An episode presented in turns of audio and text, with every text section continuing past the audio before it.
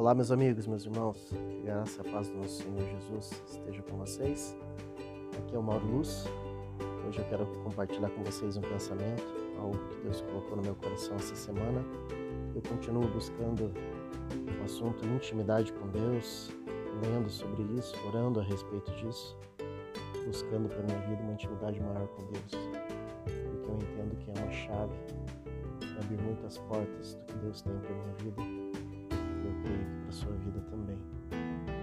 Deus me deu um texto nessa semana, um texto muito conhecido que diz assim: Mas você, quando orar, vá para o seu quarto, feche a porta e ore ao seu pai, que não pode ser visto.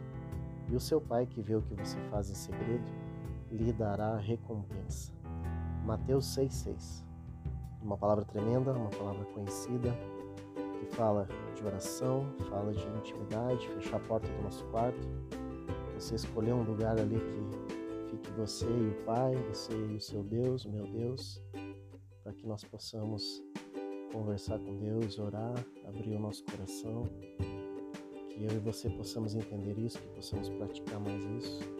Eu confesso que durante as semanas, o trabalho, as atividades de casa acabam tomando muito tempo. E às vezes esse tempo que é tão especial, tão importante, acaba ficando para trás mas que eu e você possamos entender que no íntimo, no fechar da porta, ao nos encontrarmos com o nosso Deus, muitas coisas serão reveladas, propósitos, coisas que Deus tem para nossa vida, para nós e através de nós.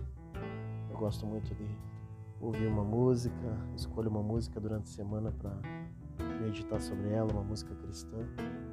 E essa semana música que eu vou postar até para vocês fala sobre sentar-se com o Pai, abrir espaço para Ele, pedir para Ele ficar comigo, pedir para que Ele não saia, que Ele permaneça, que Ele fique comigo, que Ele fale ao meu coração, que Ele faça do meu coração a sua casa. Queridos, que você, vocês possam nessa semana, nesse dia, abrir os seus corações, achar um lugar aonde for um lugar para você e Deus poderem conversar. Você abrir o seu coração, você se derramar diante de Deus. Deus vai responder as suas orações. Deus vai falar contigo.